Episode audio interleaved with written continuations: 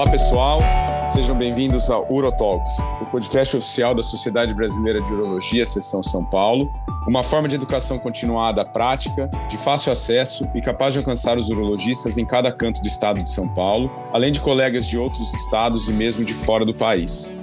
Eu sou Marcelo Cabrini, o moderador do podcast e membro do Departamento de Comunicação da SBU São Paulo. No episódio de hoje, contando mais uma vez com o apoio da APSE, falaremos sobre um tema que gera sempre bastante discussão, que é a disfunção erétil. A gente sabe que essa é uma das queixas mais comuns que aparecem em nossos consultórios. E dentre as opções de tratamento, a gente tem o implante de prótese peniana como uma ótima opção. E embora seja algo já bem estabelecido é, e seja algo relativamente comum, nem todo urologista tem familiaridade com as próteses e principalmente com o manejo desses pacientes em relação ao momento que vai da sua indicação cirúrgica até o momento da cirurgia propriamente dita. Então, para isso que a gente trouxe hoje é exatamente esse tema, que é prótese peniana, a indicação, o preparo e os cuidados perioperatórios. E para a gente poder discutir bastante sobre esse assunto e tentar orientar a nossa, nossa audiência de urologistas gerais e de residentes, a gente vai contar hoje com a presença de três grandes amigos e renomados especialistas da área. Começando essa lista com o Dr. Arquimedes Nardosa Júnior. O Dr. Arquimedes é membro do grupo de disfunções sexuais da disciplina de urologia da Escola Paulista de Medicina e professor afiliado da mesma. Arquimedes, é um prazer tê-lo aqui pela primeira vez esse ano no nosso Urotalks. Obrigado por aceitar. Obrigado, eu que agradeço o convite, Marcelo. Seguindo com o nosso time, Contamos também com a presença do Dr. Bruno Gouveia Nascimento. O Bruno é membro do, do grupo de medicina sexual da, do, do, HC, Faculdade de Medicina da USP, e do Centro de Medicina Sexual do Hospital Sírio-Libanês, e fellow de Medicina Sexual e Andrologia pelo Memorial Sloan Kettering é, em Nova York. Bruno, é um prazer revê-lo e um prazer tê-lo aqui com a gente de novo. Prazer é todo meu. Muito obrigado, Cabrini, é, e todos aqui, professor Arquimedes, Amba, todo mundo. Muito obrigado pelo convite mais uma vez. É um prazer poder contribuir. Muito bem. Completando o nosso time de peso, o Dr. Rafael Ambar. O Rafael é urologista do grupo de andrologia do Departamento de Urologia da Faculdade de Medicina do ABC e também do Hospital do Servidor Público Estadual de São Paulo. Rafa, prazer em revê-lo também, cara. Obrigado por aceitar. Obrigado você, Marcelo. Obrigado à SBU pelo convite. Muito bom estar aqui com você, com os demais amigos, Arquimedes e Bruno, participando desse podcast. Muito bom, pessoal. Então vamos dar início à nossa discussão. É, bom, como já foi dito, é, a gente sabe que a prótese peniana ela é considerada uma opção de tratamento cirúrgico é, para disfunção erétil, mas a gente sabe também que por muito tempo a gente passou considerando a prótese peniana como sendo a última opção é, que a gente tinha numa escala de tratamento. E, obviamente, isso foi justificado por muito tempo pelo fato de ser, de ser uma conduta invasiva e uma conduta definitiva. Então, eram justificativas plausíveis para colocá-lo no fim da linha dos tratamentos.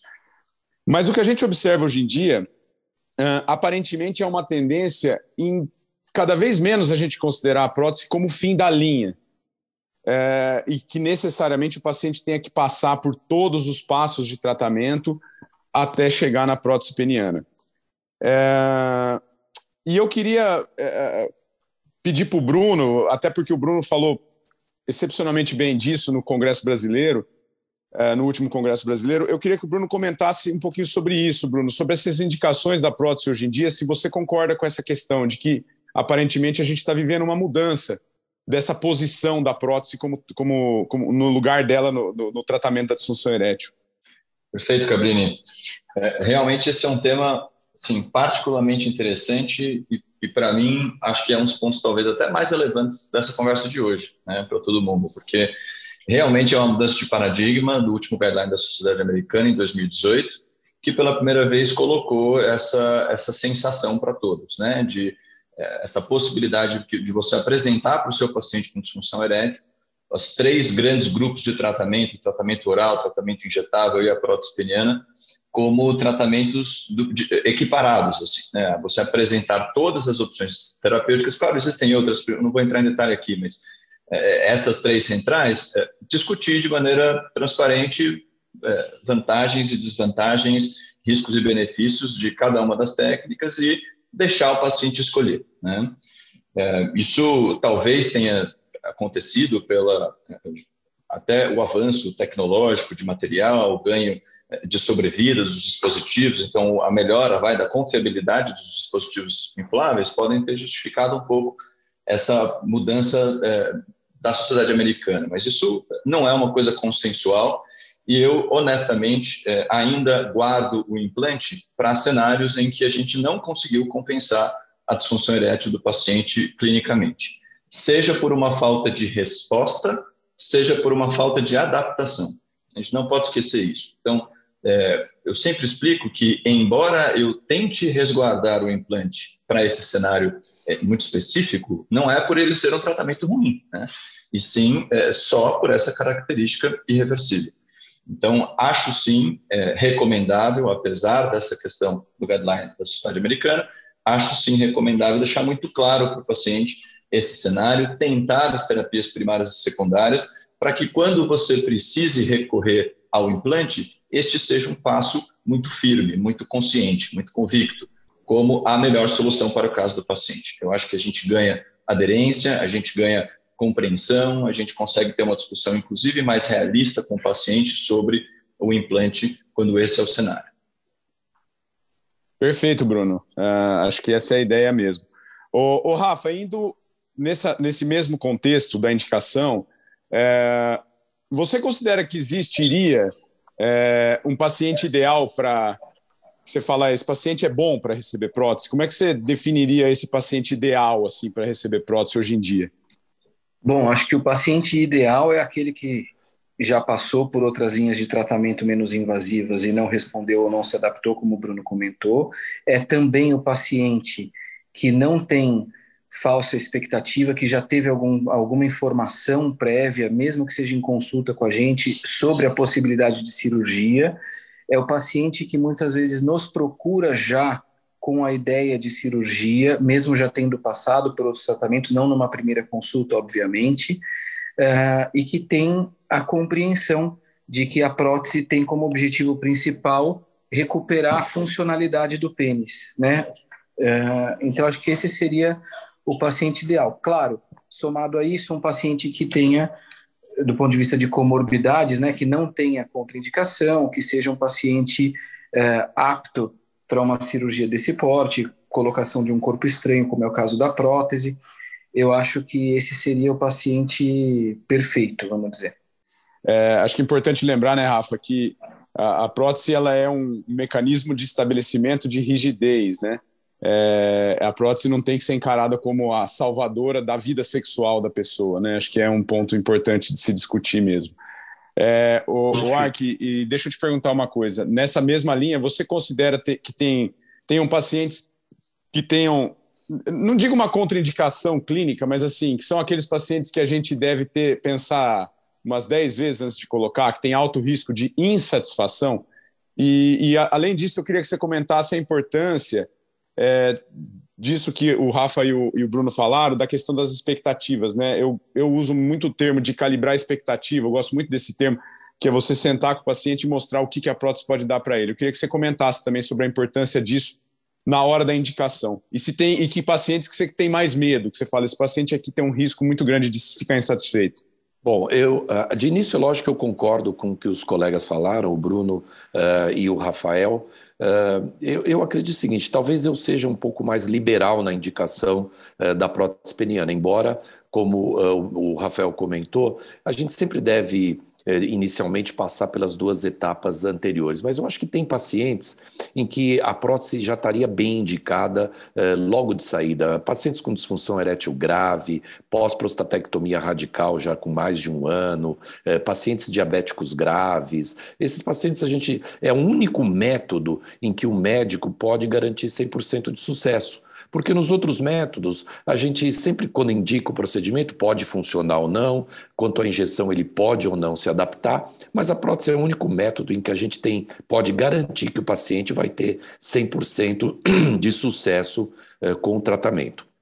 É óbvio que é muito importante você explicar para os pacientes o que, que é a prótese peniana, ou seja, você está dando para ele um restabelecimento da função erétil, ou seja, da rigidez peniana. Não vai mudar a vontade, não vai mudar a ejaculação, não vai mudar o prazer. Você simplesmente está trazendo para ele a ereção, coisa que ele não tinha, e possibilitando a penetração. É muito bom, muito importante que isso seja alinhado. E nesse sentido, é muito importante que esse paciente, junto com o médico, eh, tenha ideia das complicações do procedimento da prótese peniana. Então, o que você falou de alinhar as expectativas é mostrar para ele como ele vai ficar depois da cirurgia e quais são as eventuais complicações.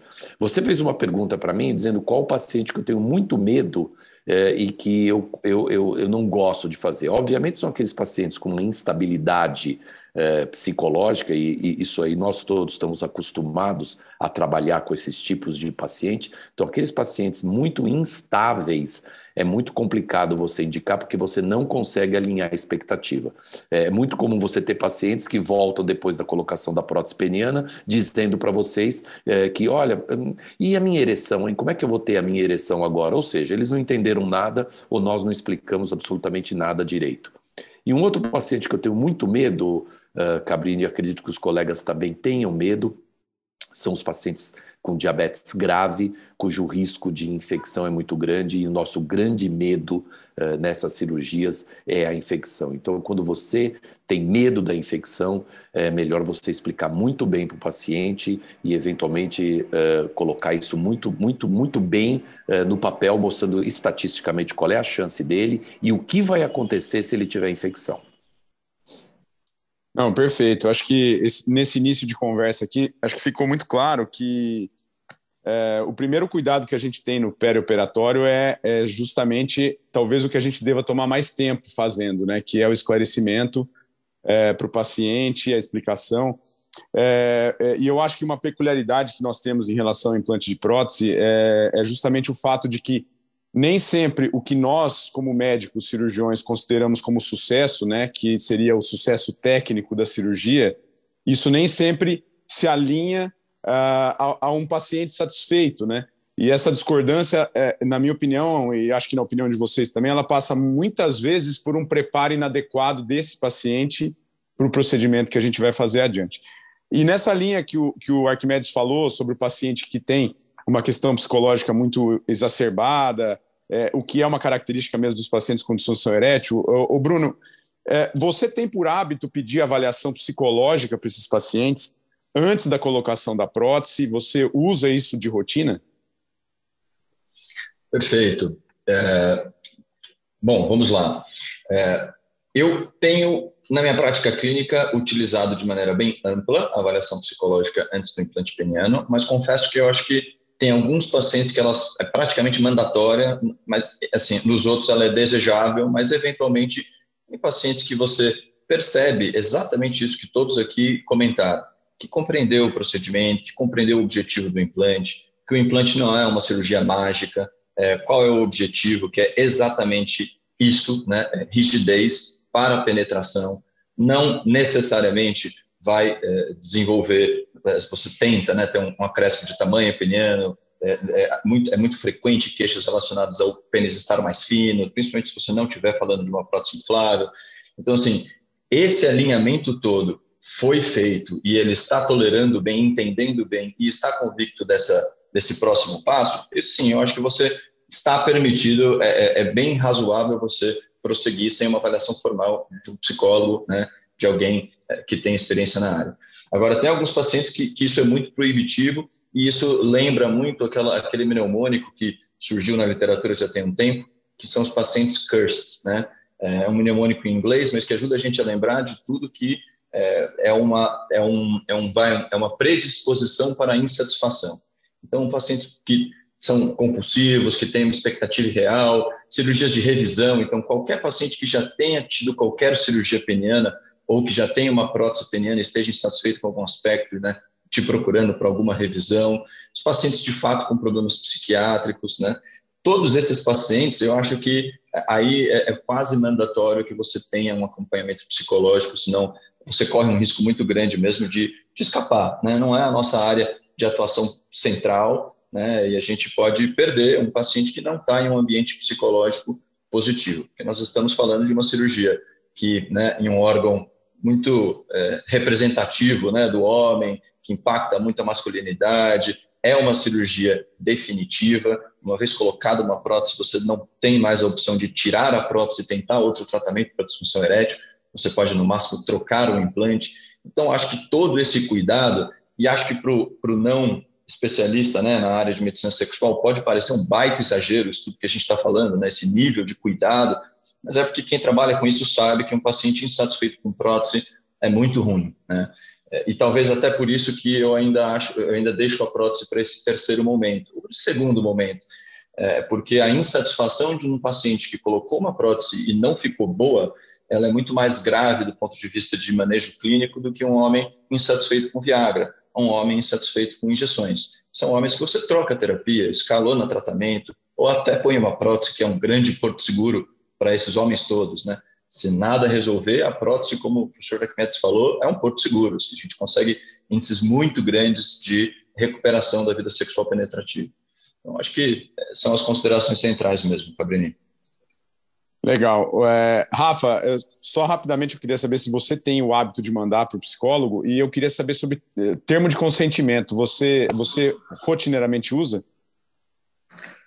Bom, para o psicólogo, eu não mando sistematicamente, mas eu mando com muita frequência, especialmente cirurgias maiores ou que tenham algum fator de risco dentre todos esses que o Bruno acabou de comentar muito bem, por sinal. Então, encaminho com muita frequência, não acho que é obrigatório para todos mas costumam fazer. Dentro do serviço uh, do hospital público, por exemplo, a gente tem um pouco mais de dificuldade com isso. Uh, no consultório, paciente privado acaba sendo mais fácil. Eu já tive pacientes que eu mandei para mais de um psicólogo, às vezes até não concordei com o primeiro laudo e mandei para um segundo para ver se, se era isso mesmo, né? O primeiro liberou e o segundo liberou também um paciente que eu estava, por exemplo, com muito receio de operar. Então, já me aconteceu. Eu acho que é uma ferramenta interessante, ajuda uh, o paciente a entender um pouco mais, porque o psicólogo explica algumas coisas com uma outra maneira, uh, situações que a gente pode ter deixado passar. Então, acho que acaba sendo uma oportunidade a mais do paciente ouvir sobre a cirurgia e sobre o que ele pode esperar dela. E para a gente também funciona de uma maneira um pouco protetiva, né, na certeza de que a gente ofereceu o melhor em termos de, de explicação e de informação para o nosso paciente. É, com relação ao termo, acho que é mandatório, sim, esse para todos, 100%. É, o paciente, claro, vai assinar o termo do hospital, isso é corriqueiro, né? Mas antes da cirurgia, eu dou o termo em consultório também para o paciente assinar um termo nosso, da SBU mesmo, eu não tenho um termo específico, eu sei que muitos colegas têm, talvez o, o Bruno e o Arquimedes possam até contar para a gente, se eles, ou mesmo você, né, Cabine, se tem, se vocês usam algum termo próprio que vocês mesmos confeccionaram, eu uso o termo da SBU de rotina para todos os meus pacientes. Legal.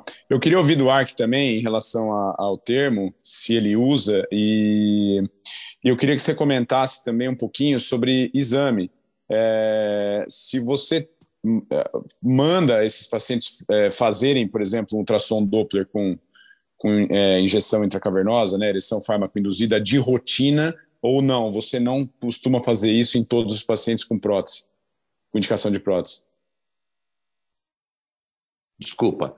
Uh, quanto vamos começar pelo, pelo termo, né? Como os colegas uh, comentaram, eu acho que o termo é mandatório eu faço uma pequena modificação, viu, Rafael? Tem algumas modificações que eu coloco no meu termo. Eu uso da SBU, mas eu acrescentei algumas frases que eu chamo de frases mágicas, tipo prótese peniana não aumenta o tamanho do pênis, prótese peniana pode diminuir o tamanho do seu pênis. É, é, é, existem algumas é, perguntas que, com o tempo, a gente vai vendo que as queixas pós-prótese são muito frequentes, né? A primeira delas, obviamente, é o tamanho do pênis, é a espessura do pênis nas próteses maleáveis, eu coloco a espessura do pênis não vai aumentar. Uh, eu acho que essas coisas é importante você colocar para frisar que, que você falou muito bem esses pequenos detalhes que são as queixas mais frequentes uh, no pós-operatório. Né? Quanto à avaliação psicológica, só um comentário. Eu, eu, eu, penso um pouquinho diferente de você, Rafael. Assim, institucionalmente, é mais fácil para a gente mandar lá na escola para o psicólogo e psiquiatra, porque eles têm um ambulatório junto com a gente. Então, lá é rotina passar com o psicólogo e o psiquiatra. Na clínica privada é mais difícil, né? Nem todos aceitam uh, passar pelo psicólogo, como o Bruno comentou. A gente tenta, né? Lógico que a gente tenta, mas muitos voltam e falam: não, não, tô, eu sei tudo, conheço o risco, já assinei o termo, o senhor já me explicou tudo direitinho. E aí a gente tem que ter um pouquinho de jogo de cintura de saber qual é aquele paciente que pode uh, criar algum problema e aquele paciente que uh, não pode criar problema. Qual foi a última pergunta mesmo, Marcelo, que eu comecei a falar? E... Em relação ao ultrassom, se você pede para de rotina, ah, tá você acha que Bom, tem valor pedir?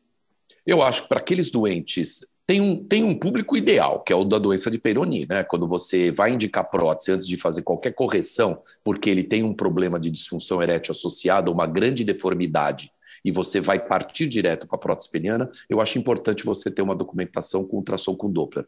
Caso contrário, não é uma coisa que eu faça de rotina. Maravilha. Você tocou num ponto é, importantíssimo quando a gente fala de insatisfação, é, porque eu acho que um, uma das principais queixas associadas à insatisfação dos pacientes é a questão do encurtamento peniano, né, do tamanho peniano pós-prótese. É, e, e, indo nessa linha do preparo desse paciente, é, é, considerando pacientes com prótese indicada, Bruno, é, eu queria que você comentasse os valores de se fazer um preparo do pênis é, uhum. pré-cirúrgico para o implante da prótese, é, com alguma coisa que ajudasse nessa questão da manutenção da, do tamanho. É, falando especificamente de extensor peniano e de bomba a vácuo, queria que você comentasse um pouquinho o que, que a gente tem de, de, é, de seguro em relação a isso. Perfeito. É, é, a minha impressão é de que tanto a tração quanto o vácuo eles estão voltando na moda, né, na, na medicina sexual. A gente tem falado cada vez mais é, para Peroni, independentemente, até com tra tratamento é, único, né, é, para casos mais leves, até como parte de tratamento combinado no pré-operatório, no perioperatório, às vezes no pós-operatório, dependendo das cirurgias que você esteja né, considerando em medicina sexual.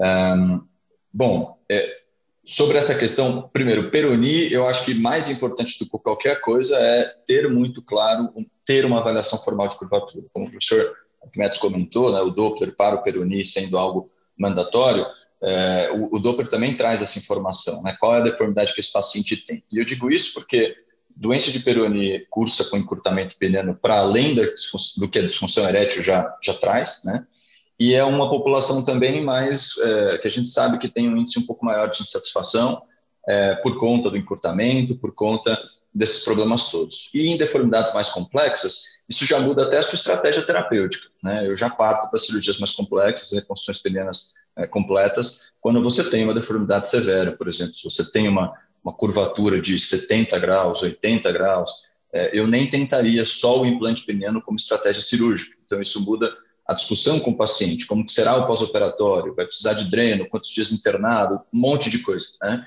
Então, eu acho que é, dentro desse preparo é ter conhecer muito bem é, o caso que você está entrando e em doentes de Peroni, o Doppler e uma avaliação formal de curvatura ajuda muito mesmo. Né? Quanto ao uso do vácuo e tatração, eu confesso que eu uso de maneira sistemática só em casos mais complexos mesmo. Então, casos que tiveram uma extrusão de prótese e que tem aquele corpo cavernoso fibrosado, é, os pacientes que têm um, um tamanho peniano limítrofe, que às vezes a gente fica até na dúvida se um dispositivo, por exemplo, maleável ou mesmo inflável cabe naquela haste. São os casos mais complexos, que tiveram uma infecção de prótese, tiveram que tirar, e aí o pênis ele cicatriza no estado flácido e perde muito elasticidade. Esses casos eu sempre indico né, o dispositivo a vácuo, aparelho de tração, quando eles conseguem utilizar, é, um uso ali, né, idealmente, uns três meses antes, e vou acompanhando os efeitos. E a gente consegue, sim, ter um, um aumento do comprimento peniano flácido esticado, é uma coisa fácil de medir na consulta, ao redor de um centímetro, um centímetro e meio. Nos outros pacientes, todos, é, nem sempre eu, eu, eu, indico o dispositivo a vácuo como algo mandatório antes da cirurgia, porque, inclusive, muitas vezes não é um, um paciente com pênis tão fibrosado. É, tem um, um, paciente aqui no HC que a gente estava discutindo hoje de manhã, um curso que vai ter para prótese inflável, que era um paciente que não tolerava inibidor de 5-fosgesterase e que tem um Doppler normal com uma dose baixa né, de injeção intracavernosa, mas tem muita dor por conta da prostaglandina. Então, esse é o típico paciente que, quando você chega, o pênis não está tão fibrosado, não é uma coisa que eu, por exemplo, imaginaria que o dispositivo a vácuo vai trazer um grande benefício. Né? E eu, se isso não vai trazer um benefício claro, eu tento evitar um pouco de criar uma rotina muito estressante para o paciente de exercícios, vácuo, três vezes por dia, para tirar um pouco esse excesso até de estresse com o pênis. Acho que o paciente pragmático, Cabrini, lembrando de uma das primeiras perguntas que você fez, é o, é o paciente perfeito. É o paciente que entende, ele, eu tenho um problema, eu entro no quarto para ter prazer, para dar prazer, eu não tenho uma boa ereção, não consigo penetrar. É isso que eu quero resolver. Esse cara, ele vai sair muito satisfeito com uma cirurgia de implante peniano. Os outros que estão muito preocupados com tamanho, estética, é, uma série de outras questões, são pacientes mais complicados mesmo. Perfeito, Brunão. E só para a gente saber a opinião de vocês dois, é, assim, é, rapidamente, sim ou não, é, Ark, você usa alguma, algum, alguma sistemática pré-operatória de extensor ou bomba e qual deles você usa ou você não usa de rotina num primeiro implante? Só sim ou não? Sim, não, não uso de primeiro implante. Tá. Rafa, você? Extensor, não uso para quem vai ser candidato à prótese. Vácuo, já usei algumas vezes. Uh, acho que vale em alguns casos, além dos casos de revisão e mais complexos que o Bruno comentou, eu tenho a impressão que o vácuo, por algumas semanas, uh, ele acaba nos permitindo colocar, às vezes, uma prótese com tamanho um pouco maior ou com calibre um pouco maior, mas tem algumas ressalvas. Eu não deixo o paciente fazer vácuo nos últimos dias, né, nos dias mais perto da cirurgia, nos dias que antecedem a cirurgia, porque eu já peguei paciente que chegou para operar com o pênis com hematoma, com lesão na pele por causa do vácuo, e isso deixa a gente bastante incomodado. E para paciente que está muito preocupado com a questão do tamanho, aquele que já orientou, já encaminhou para o psicólogo, etc., eu acabo optando por não uh, indicar, porque eu acho que eu vou deixar esse paciente ainda mais é, preocupado e focando no que não deveria, que é a questão do tamanho. Mas para outros pacientes eu acho que vale a pena sim. É, acho que foi um consenso entre vocês três que realmente para primeiro implante é bem discutível, né? E, e, e acho que um consenso também que para reoperações isso é, são armas importantes aí que podem ajudar a manutenção da, da extensão peniana. Bom, muito bem, gente. E, e assim, uh, em relação a, a nós falamos do, do, desfecho insatisfação, né? Que na grande maioria das vezes ele está relacionado a essa questão estética que o Bruno frisou bem, frisou bem é, mas a gente para nós cirurgiões, certamente o desfecho mais desesperador ele está relacionado à infecção, que o Ark até citou. E a gente sabe que esse desfecho desfavorável ele tem muito a ver também com a condição clínica do paciente. É, e então tem alguns pacientes que são mais temidos em relação a isso. O Ark já citou e eu vou perguntar para ele em relação ao diabético, que é o que ele falou que tem mais medo. Acho que todos nós temos medo desse paciente. É, o Ark, em relação ao paciente diabético, você tem algum cuidado especial em relação ao preparo desse paciente para a cirurgia, em relação a níveis glicêmicos, níveis de hemoglobina glicada? É, você tem alguma rotina especial para esse caso? É, tenho sim. Eu acho que esses pacientes eles merecem uh, um cuidado maior. Obviamente, uh, o cuidado glicêmico, uh, se ele já tem o endocrinologista, eu sempre entro em contato com um colega para deixar ele numa situação bastante favorável. Eu não gosto. Antigamente a gente adotava a glicemia de jejum como um padrão é, para poder indicar o procedimento cirúrgico e o número mágico na época era 160, ou seja, mais que 160 a gente pedia que ele controlasse melhor o diabetes, menos que 160 a gente poderia fazer a cirurgia. Hoje a gente sabe que a hemoglobina glicada ela é um parâmetro mais fiel. Não costumo indicar cirurgias com hemoglobina glicada superior a 6,7, 6,8. Eu acho que o risco de infecção depois é muito grande. O ideal é que essa hemoglobina glicada esteja inferior a 6,5. Uh, Esse é o cuidado uh, glicêmico. Além, obviamente, da, da, da, da profilaxia uh, para infecção, né? Em que a gente utiliza o antibiótico, uh, já começo a, a, dar antibiótico três dias antes da cirurgia, né? Uh, no caso, eu uso o acetilcefuroxima, que é o, o Zinat, o nome comercial, três dias antes, e no dia uh, da cirurgia, quer dizer, no, no intraperioperatório, a gente associa uh, o Rocefin com a vancomicina, mais um antifúngico, que é o fluconazol, que a gente tem utilizado uh, atualmente. É uma, o, o, antifúngico é bastante recente, confesso você, que nós usamos, se eu não me engano, né, Marcelo, em um ou dois casos até hoje, mas acho que daqui para frente isso aí deve ser uma rotina em todos os casos. Então, é o cuidado glicêmico e o cuidado, obviamente, com a infecção, além dos outros cuidados que provavelmente os colegas vão citar, é, intraoperatórios, é, a tricotomia na sala, evitar o tráfico intenso na sala, coisa que muitas vezes não é fácil, né? Ou seja, quanto menos manipulação, melhor. Usar o, o eu gosto de usar o campo estereodrape para proteger a pele do paciente, ou seja, deixar uma área menor exposta eh, e tomar todos os cuidados eh, que a gente, que todo cirurgião toma. Não, legal. É, é, é, em relação a esse intraoperatório, a gente vai até discutir mais isso aí mais adiante, em relação ao antibiótico e tal. É, o Rafa, eu queria ouvir sua opinião em relação a esses cuidados pré-clínicos, é, eu digo, em relação ao diabetes, se você é, faz mais ou menos o que o ARC fez em relação ao nível glicêmico. E, e uma outra questão rápida em relação ao tabagismo. Você pede para os pacientes pararem, é, existe uma relação, alguns trabalhos mostraram né, relação de, de, com infecção também. Eu queria saber como é que você conduz em relação a isso. Olha, eu acho que o valor maior desse podcast é essa discussão que é muito legal, porque quando a gente vai para a literatura, a gente tem evidência pró e contra tudo, né? Então, o vácuo que a gente falou há pouco, o diabetes que a gente está falando agora, o tabagismo que nós estamos falando daqui a pouco, tudo isso nós temos prós e contras. A gente teve uma reunião clínica recentemente lá no Serviço de Urologia do Servidor, onde justamente nós estamos vendo alguns trabalhos que diziam que a hemoglobina glicada não tinha impacto na, na, infecção. E é óbvio que isso é uma parte muito superficial da literatura médica, a gente tem tantos outros mostrando que o paciente diabético tem maior risco, e com certeza eu concordo plenamente com o Arquimedes que o paciente diabético grave é, é o nosso maior receio uh, na hora de operar. Então, a única coisa, eu faço exatamente a mesma coisa, eu, eu oriento o paciente e converso também com o endócrino a respeito de um controle rígido de diabetes. Eu sou um pouco mais permissivo com relação ao valor da hemoglobina glicada, eu tenho tolerado até 8 de hemoglobina glicada para a gente operar, uh, mas eu acho que é um fator muito importante, sim. Com relação ao tabagismo, eu tenho orientado o paciente a suspender um mês antes da cirurgia, né? Eu acho que seria o ideal.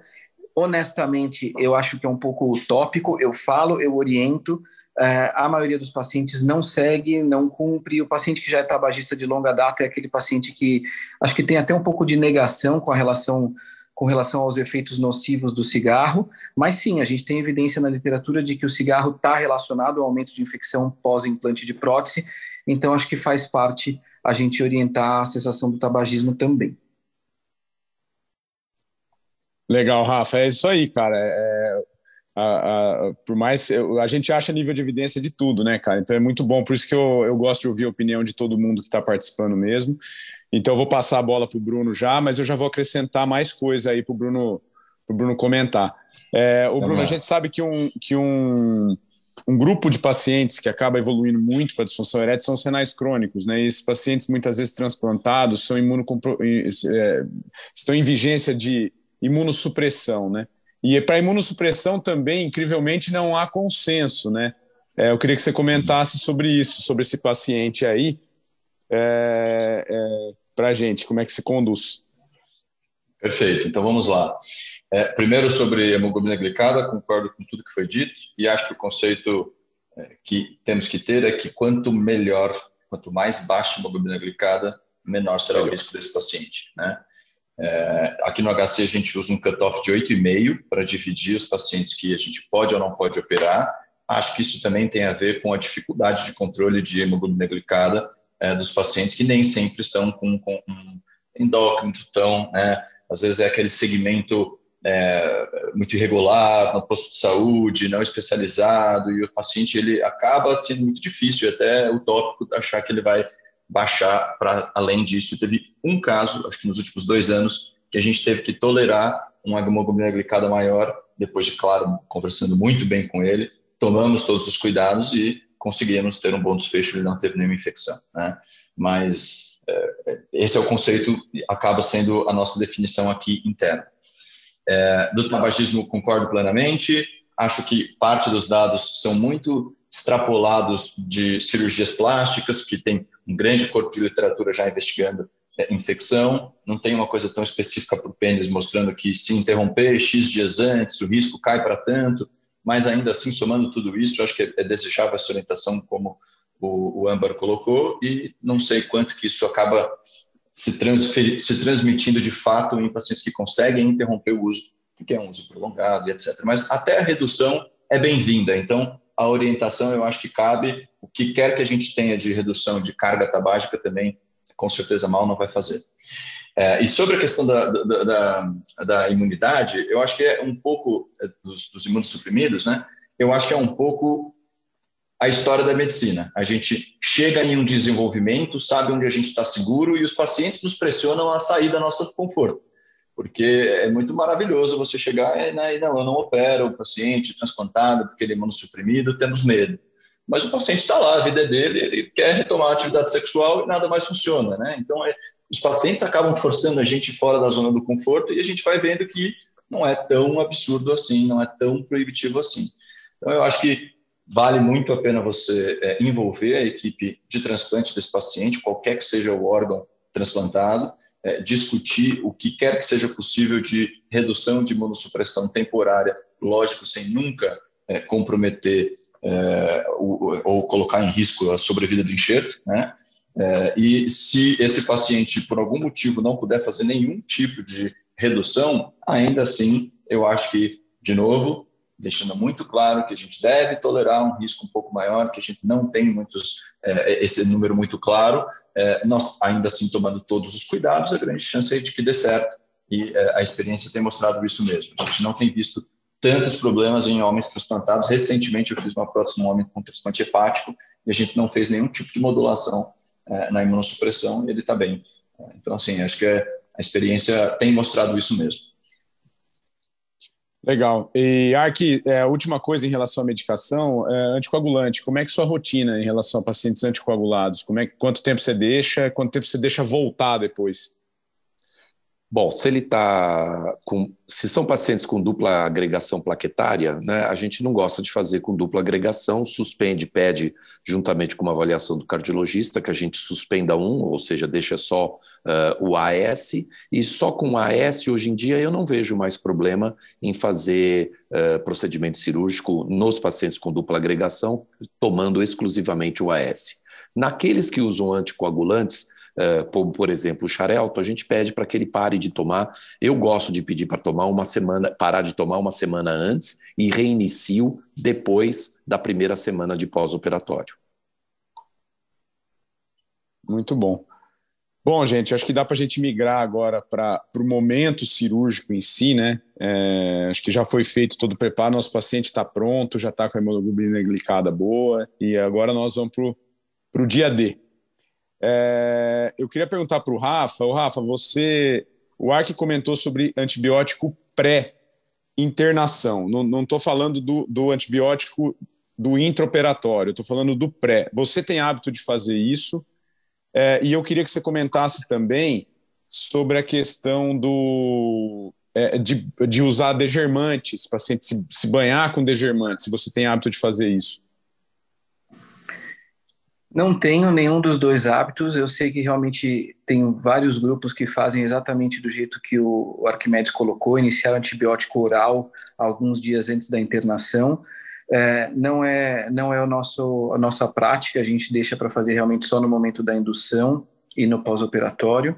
E a degermação também, o banho com degermante eu não costumo orientar. A gente faz a degermação né, lá na hora no centro cirúrgico, mas o banho com degermante não. É, dos trabalhos que eu conheço que já investigaram essa questão do banho com degermante, eu não me lembro de ter visto nada que comprovasse benefício, então eu não, não tenho o costume de usar, não. Legal, Bruno. Você, você costuma usar degermante pré e em relação à tricotomia, acho que existe um consenso disso, mas eu queria que você comentasse em, em, em relação ao tempo de tricotomia. Perfeito. É, eu não, eu utilizo antibiótico dois dias antes, inicio e retomo depois do procedimento. Qual é, antibiótico? Eu também, eu, é, Zinat também, é, a acetilciprofina. É, mas, sim, tem outras alternativas, né? Mas acaba sendo a minha primeira escolha também.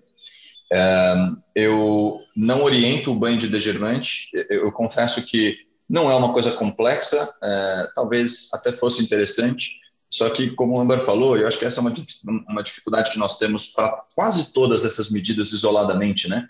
Os estudos mais interessantes, eles é, é muito raro eles analisarem uma medida é, preventiva de infecção.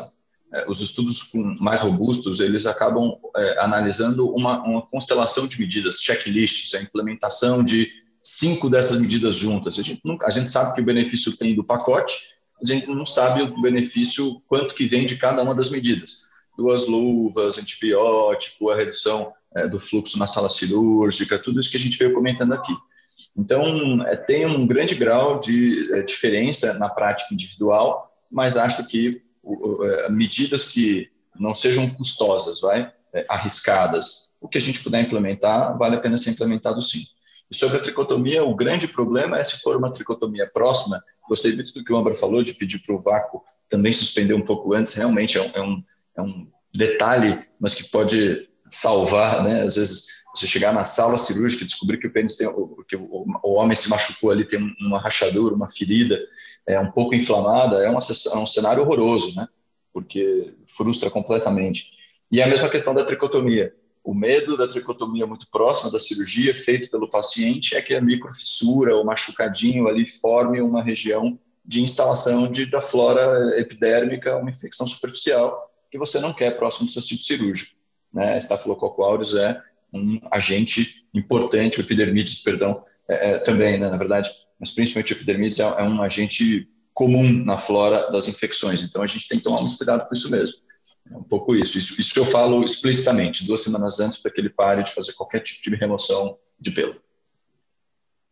O, o Ark, é, é, acho que é, o, o Bruno destacou um negócio muito interessante, que é, é, né, é a questão do tudo que for possível se fazer para reduzir. E eu acho que uma, uma palavra que os, os, os urologistas uh, usam muito em relação ao, aos os urologistas colocadores de prótese usam muito é a questão da, de você ser muito é, pragmático e ter uma, a sua rotina, né? Você não sair da sua rotina, porque talvez isso que garanta resultados melhores. E eu, você comentou sobre stereo drape, você usa rotineiramente stereo drape, né? É, eu queria que você comentasse um pouquinho sobre isso e uma dúvida em relação ao paciente que você vai no intraoperatório e ele está com uma balanite. Né, você descobre isso em sala. O que, que você faz, hein? Bom, uh, Bruno, eu acho o seguinte: uh, quando a gente tem, uh, lógico, todos nós já tivemos, mas talvez eu, por, por ser mais velho que vocês, talvez já tenha tido algum caso a mais, toda vez que você tem uma infecção, você tem que fazer todo o possível. Então, eu até vou dizer para vocês dois, eu não orientava para fazer o banho degermante, mas a, a, partir de agora eu vou começar a orientar. Eu acho que não custa nada, é uma coisa a mais, é, e colocar na rotina vale a pena, como usar o degermante, tomar antibiótico dois dias antes, tricotomia no momento da sala, eu uso o estereodrape, o Marcelo sabe disso, eu gosto. A gente isola toda a pele antes de colocar os campos e depois eu faço uma, uma incisão muito pequena no estereodrape, só exteriorizo realmente a área em que a gente vai fazer a incisão. Eu acho que isso aí minimiza o contato eh, da pele com a, a, o implante, né? E talvez a gente reduza, seja um, um, um meio a mais para a gente reduzir a infecção. O Marcelo colocou numa saia justa. Ah, é lógico que você não pode, uma, se ele tem uma infecção na pele, uma fissura, uma bala no post-it, o melhor era não fazer o procedimento. Eu sei que frustra demais, mas no momento a gente tem que eh, abortar o procedimento, porque senão o risco de infecção já, já existe o risco e o risco acaba sendo uh, muito maior. Então, tudo que a gente puder prevenir é melhor. Que nessa história aí, né, você não comentou ainda do antibiótico dois dias antes, do intraoperatório, poder usar o que a gente puder usar, a gente deve usar e colocar numa rotina. Não tinha rotina do banho do, com degermante, coloco a partir de hoje isso na minha rotina. Acho que não custa nada. Ô, Rafa, e, é, eu acho que temos a, nós temos essa questão do, do antibiótico como também uma das, uma das diversas coisas que não há consenso né, em relação a qual antibiótico usar. É, o Ark já tinha comentado é, antes, e, e a, eu conheço a rotina dele em relação a usar é, vancomicina e um, uma, uma céfalo de terceira geração é, combinadas na indução. Eu queria saber a, a, a, sua rotina em relação a esses antibióticos. O que, que você costuma usar? Bom, é, primeiro, acho que o raciocínio é super válido do que o Arquimedes falou, né? Tem algumas situações que a gente tem que pensar o porquê não fazer. Às vezes a gente não precisa ter muito porquê sim, às vezes tem que pensar por que não fazer, né? Então, com relação ao antibiótico, é, eu acho que mais do que qual antibiótico fazer, fica a dúvida de qual dose utilizar também. Né? A gente tem trabalhos até comparativos de vários esquemas de antibiótico e mesmo nesses ninguém consegue uh, discutir a questão da dose. Vários desses trabalhos até comparam esquemas diferentes e nem chegam a citar qual foi a dose que eles utilizaram. Isso eu acho que é algo que deixa a gente ainda com um vazio muito grande. Uh, o que eu faço? Eu uso vancomicina e gentamicina na indução. Nos pacientes diabéticos, acrescento um frasco de fluconazol endovenoso na indução também. A gente começou fazendo esse fluconazol só nas próteses infláveis, o risco de infecção é maior pelo número maior de componentes, pela manipulação que acaba sendo maior, mas hoje a gente acabou estendendo essa questão do fluco para os pacientes de prótese semirrígida também. Então, quando é diabético, eu associo o fluconazol além da vanco e a gentamicina que a gente usa em todos os casos. Isso é endovenoso, né? Legal, Rafa. É, é, essa questão do antifúngico, eu até é, vou passar essa bola para o Bruno também. O, o, Arquimedes comentou que também tem feito em alguns casos, e a gente sabe que isso tem um pouco a ver com os estudos que mostraram uma certa modificação da flora, né, é, encontrada em próteses infectadas, e a gente não sabe o quanto isso tem a ver também com o desenvolvimento das próteses é, com com coach de antibiótico é, e o quanto isso foi levando a essa modificação de flora encontrada nos pacientes infectados. E eu queria que o Bruno comentasse um pouco sobre isso, Bruno, e se você também segue essa mesma linha de usar o antifúngico em todo mundo, só em diabético, como é que, como é que você faz com isso? Perfeito, Cabrini. É, ah, concordo plenamente, tenho a mesma impressão, que esse aumento da relevância de infecções fúngicas veio da otimização e redução das infecções bacterianas. Né? Então, é, acaba ficando um ambiente ali mais propício para isso. Eu acabo usando também, o fluxo é muito parecido com o que o Amber descreveu, de escolha de antibióticos, e eu só uso também o fluxo para pacientes diabéticos, eu não uso para todo mundo, não. É, e sobre o restante que foi dito, eu concordo plenamente e acho que é, vale ser dito, né, ainda mais hoje para todo mundo, né, que a cirurgia prostética é fazer certo a primeira vez, né? esse, se você conseguir, eh, na primeira cirurgia, resolver a vida do doente, é um grande alívio para todos, para eles e para a gente, porque as revisões elas são muito complicadas, tem índice de infecção ainda maior, né? E, e assim, é, esse esforço de tudo, até como o Amber falou, por que não fazer, entra talvez nesse, nesse mesmo guarda-chuvas, né? Que é fazer certo a primeira vez. E o que você precisar fazer, se for para pecar, peque por excesso, mas realmente, assim, ter complicação de prótese é uma coisa muito ruim, muito dramático, então a gente precisa se esforçar ao máximo. E sobre, a, por fim, né, essas questões da, das infecções é, que o Amber comentou, é, eu acho que a gente nunca vai ter, sinceramente, trabalhos tão robustos sobre infecção, porque é um evento raro. Então, você precisa de um número de pacientes muito grandes para você ter 10 eventos. Então, se você tiver operado, vai, tem um índice de infecção de 2%, você vai, infectar, você vai operar 10, 100 pacientes para ter duas infecções que tipo de análise estatística de preditor de infecção você faz com dois doentes. Então, você precisa de um N estrondoso. Isso é uma consequência positiva dos baixíssimos eh, índices que a gente tem. Mas, eh, até por isso que a gente se vê um pouco obrigado a usar checklists, a entrar em âmbitos que a gente não tem tanto nível de evidência, mas que, intuitivamente, considerando o cenário como um todo, vale a pena ser feito. Legal. É, reforçando que a prótese boa é a primeira, né? A prótese boa é a, é a primeira que dá certo. O Ark e o Bruno comentou sobre muita coisa que a gente trouxe de estudo da cirurgia plástica, é, e, e, eu acho que uma das coisas que a cirurgia plástica nos trouxe é, para a cirurgia prostética em relação à segurança do uso é o dreno, né? É, que a, gente viu que o, na, na, cirurgia plástica os, os pacientes vão embora muitas vezes com dreno. Eu queria saber sua rotina em relação ao antibiótico de alta e em relação ao dreno. Você usa de rotina, você usa só para algumas próteses em especial?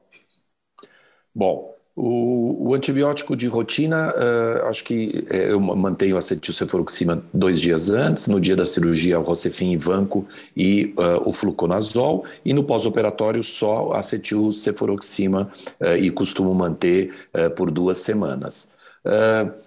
O dreno, assim, eu, eu já, já, já fui de uma época que punha dreno, não punha dreno, dreno aumenta a infecção, dreno diminui a infecção, vale a pena deixar dreno. Hoje, eu acho que já é um consenso, e como você falou, é a experiência de outras especialidades. Eu dreno todos os casos, não vejo por que não deixar um dreno a vácuo em todos os casos. E outra coisa que eu estou sendo mais permissivo, coisa que eu não era, é que normalmente a gente tirava o dreno no primeiro dia, drenava 30, tirava o, di, o dreno. Hoje eu tenho deixado o dreno mais tempo, o quanto for necessário. Se está drenando um pouco mais, fica um pouco mais. Os plásticos, por exemplo, fazem as mamoplastias e mando para um prótese mamar e mando os doentes com dreno para casa. Eu não vejo motivo pelo qual você ter pressa em tirar o dreno. É melhor que drene 20 ml do que acumule 20 ml eh, na bolsa testicular, o que pode evoluir para infecção e acaba sendo pior. Então, acho que o dreno é uma coisa que já está muito bem padronizada, que deve ser colocado. É, acho que a mensagem é: se acha que deve drenar, drene sem medo, né? Acho que essa, essa é a grande questão. Ô, Rafa, é, eu, eu, eu, queria que você comentasse. A gente não entrou na discussão entre é, diferenciando prótese inflável de prótese maleável, até porque não era o objetivo desse podcast. É, então, de uma maneira geral, eu queria que você comentasse como é que você conduz, qual que é a sua rotina de posse. Então, você geralmente esses pacientes vão embora é, em que pós-operatório e com que frequência você é, os vê no consultório depois e como é que você vai liberando esses pacientes para suas atividades? Como é que como é que é essa rotina sua no pós? Bom, é, para todos os pacientes, independente do tipo de prótese, eu deixo o Zinat por duas semanas, exatamente como o Arquimedes acabou de comentar. Dreno, eu deixo para 100% dos pacientes das próteses infláveis. Nas próteses maleáveis, eu não tenho, não tenho drenado. É, no paciente, seja qual for o tipo de prótese, ele tem alta no dia da cirurgia, geralmente, eu tento operar sempre na parte da manhã, ele tem alta no final do dia. O único paciente que eu gosto de deixar passar uma noite no hospital é o paciente que tinha uma doença de Peyronie uh, associada e que eventualmente você teve que fazer uma cirurgia maior, levantar feixe, imobilizou muito. Esse paciente eu costumo deixar para o dia seguinte. Caso contrário, vai de alta no mesmo dia. Eu costumo vê-los no consultório no terceiro dia de pós-operatório, acaba sendo mais ou menos o tempo pelo qual eu deixo o dreno. Concordo plenamente que se precisar ficar um pouco mais com esse dreno, ainda está debitando muito, fica um pouquinho mais mas na maioria dos casos eu deixo esse dreno até o terceiro dia, tiro no consultório nessa ocasião uh, e deixo a prótese também, no caso da prótese inflável, deixo ela inflada por esse período também. Então, lá no terceiro PO é que eu vou desinsuflar e tirar o dreno. Na maioria dos casos vai assim. Depois eu vou ver esse paciente de novo com mais ou menos 10 dias de cirurgia, que é quando eu acho que tem condição dele começar a ciclar essa prótese, então a gente vai começar a orientar ele nesse sentido. O paciente da prótese semirrígida, eu vejo pela primeira vez no consultório com um pouquinho mais de tempo, uns 5 ou 7 dias, uh, e começo a seguir daí para frente também. Legal, Bruno. Bruno, eu queria saber da sua rotina, como é que vocês fazem. Acho que cada um tem a sua e é legal os nossos ouvintes terem essa ideia, né, de como cada um conduz esse pós-operatório. E em relação a isso, em relação a quando você manda o paciente manipular, é, quando que você começa a ciclar, no, na, no, caso da inflável, e da maleável, quando que você começa a mandar ele manipular o pênis, né? Perfeito. Então, é, primeiro, assim, sobre dreno, né? Concordo também, 100% das próteses infláveis, prótese maleável só quando tem aquelas manobras adjuvantes, principalmente se você não enxertar. Então, tem algumas cirurgias de reconstrução peniana complexa que ficam fendas na albugínea, aquilo sangra, você reposiciona o feixe neurovascular depois das incisões, depois de terminar a cirurgia, mas ainda assim é um paciente com risco de sangramento de hematoma muito maior, aí mesmo sendo maleável, eu deixo o dreno. Né? É, pra, eu, eu, sempre, mesmo a prótese maleável, dou alta pela manhã, eu acho que as primeiras é, 12 horas, 24 horas de um curativo muito bem feito ali, em posição, com uma equipe para refazer caso precise e tal, é muito bom, né? Eu acho que o curativo em cirurgia peniana é talvez dos, dos mais importantes em urologia. É, é, é comum você ver o cirurgião de prótese fazer o curativo, ficar até o fim e fazer o curativo. É muito mais comum um cirurgião de prótese fazer isso do que nas outras cirurgias. É muito comum o resto da equipe fazer. É, esse, esse cuidado não é tão, tão grande com o curativo como nós, porque de fato para a gente importa muito, senão o pênis ele é muito suscetível a edema, se o curativo não fica bom, se escapa, tem um edema grande, isso retarda a recuperação do paciente, quando ele vai sentir a vontade para mobilizar o implante ou para começar a ciclagem. Então, eu, eu, gosto de dar alta pela manhã, um dos grandes motivos é isso, né? um controle maior sobre o meu curativo. Uh, inclusive, quando eu dou alta, eu dou alta com um novo curativo, e se ele puder ficar com o curativo mais 24, 48 horas, eu, eu gosto, recomendo. Né? Mas aí já mais tranquilo, se esse curativo cair em casa, não é, uma, não é mais o fim da picada, ele já, o grande benefício talvez já tenha acontecido.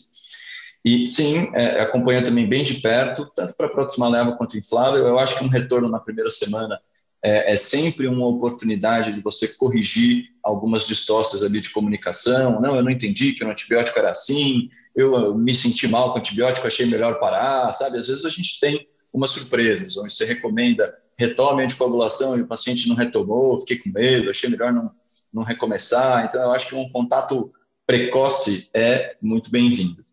Na prótese inflável, quando você deixou ela semi-inflada, nesse primeiro retorno eu já desinsuflo para ele ter um pouquinho mais de, de controle e só desinsuflar costuma ser uma coisa não dolorosa, mesmo nos acessos peniscrotais, como é o que eu faço, o que eu utilizo. Mas para começar a ciclar, eu tenho o conceito de quanto antes melhor, mas dá para esperar até quatro, seis semanas. Então, tem que sentir um pouco o conforto do paciente para que a primeira ciclagem também não seja uma coisa dolorosa e traumatizante para o paciente. Né? Nossa, vai doer tudo isso toda vez que eu for acionar, eu estou ferrado. Então, é, é, um pouco nesse, é um pouco esse o, o motivo. Não sei se eu respondi tudo, faltou alguma coisa? Sem dúvida, Brunão, é isso mesmo. É, bom, e para a gente finalizando, Ark, eu só queria, eu sei que você, a sua rotina não é da alta no mesmo dia, né? Queria que você comentasse só isso aí rapidamente.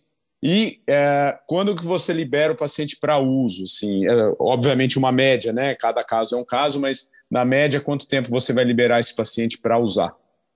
Uh, eu gosto de deixar o paciente internado um dia, quer dizer, não dou alta no mesmo dia. Uh, concordo com ipsiliter com o que o Bruno falou. Eu acho que o curativo, é, olha, não vou exagerar, mas representa uns 30% aí do resultado da cirurgia. Muitas vezes a gente enfaixa com Coban, a gente mantém tem o escroto elevado. É muito importante que a gente faça esse curativo no dia seguinte.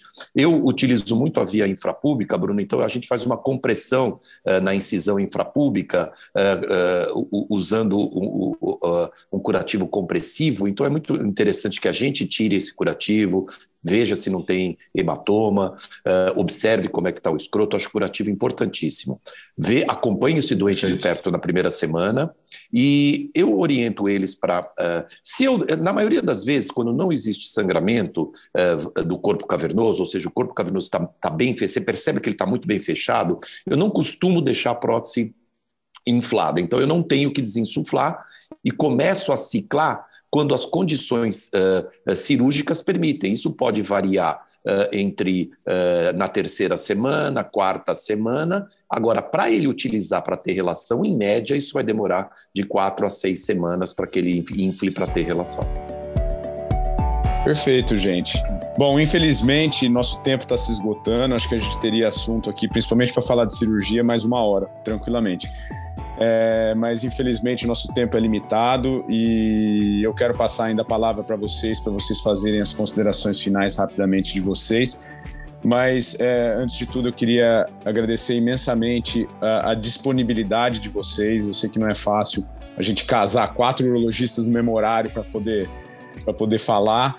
E, então agradeço muito e agradeço a, a, o aceite em participar. Foi um grande prazer. Eu acho que a gente conseguiu destrinchar bem essa preparação pré-operatória.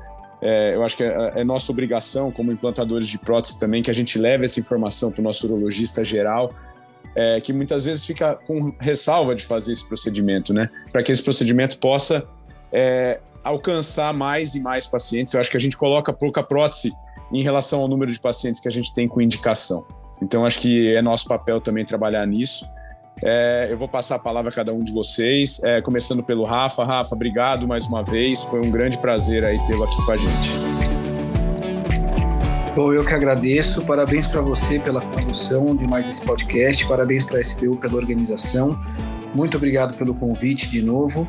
Eu acho que realmente o que a gente tem que fazer, o nosso papel é esse: divulgar o máximo possível e orientar, uh, instruir os colegas que talvez tenham mais receio ou que ainda não tiveram tanta oportunidade de trabalhar com a prótese, mas acima de tudo deixar a mensagem de que é uma cirurgia segura, eficaz e que e com altos níveis, altos índices de satisfação. É isso. Muito obrigado. Obrigado, Rafa. Bruno, é, obrigado mais uma vez, cara. Foi um prazer aí revê-lo. Eu que agradeço, Cabrini. Né? Agradeço a SPU, você, parabenizo também pela iniciativa aí, pela forma da função, pelo modelo até do evento, que é uma troca de experiências muito boas. Eu aprendo sempre quando venho aqui. Hoje não foi diferente, aprendi muito com todos. Agradeço também explicitamente o professor Arquimedes e o Âmbar. É, e, e, concordo com as considerações finais do Âmbar. Eu acho que é, até eu abri esse podcast colocando vai, um, um, um senão para o implante, né? É, talvez sendo mais cuidadoso ali na seleção dos doentes, mas isso não pode gerar uma falsa impressão de que é um tratamento ruim. Né? Eu acho que isso só mostra a complexidade da área da medicina sexual. Acho que é uma área que a tomada de decisão de escolha da terapia é tão importante ou até mais importante do que a técnica em si. Né? A gente gosta muito de discutir a técnica, mas, como disse o professor Marma aqui do HC, uma cirurgia bem indicada, mal feita, tem mais satisfação do que uma cirurgia super bem feita, mas mal indicada. Então, assim, é, tem, nós temos que ter um esforço grande nessa discussão, mas é, pragmático, realista, não sair com a sensação de que é um procedimento ruim.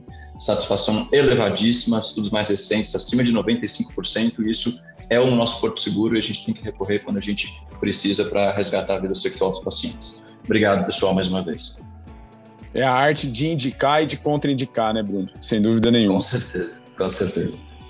E finalizando aqui, é, eu queria agradecer ao Arquimedes mais uma vez pela, pela participação. É, obrigado, Arqui, foi um prazer. Obrigado eu, Marcelo.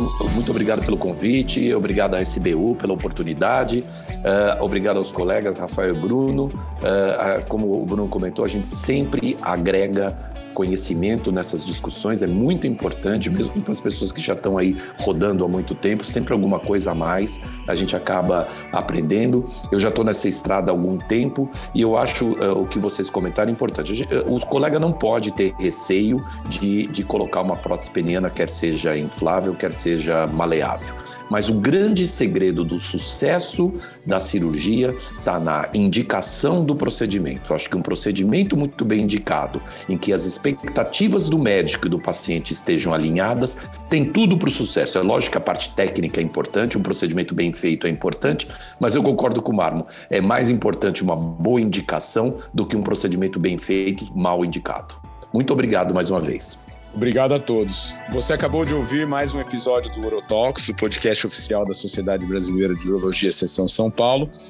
Lembrando que todas as edições estão disponíveis no nosso site www.sbusp.org.br e também nas principais plataformas de streaming. E lembrando também que esse ano teremos o Congresso Paulista de Urologia 2022, o CPU 2022, de 3 a 6 de setembro, e que esse tema, assim como muitos outros da área de medicina sexual, serão muito abordados e por grandes especialistas da área. Programe-se e não deixe de comparecer. Nos vemos no próximo episódio e até lá.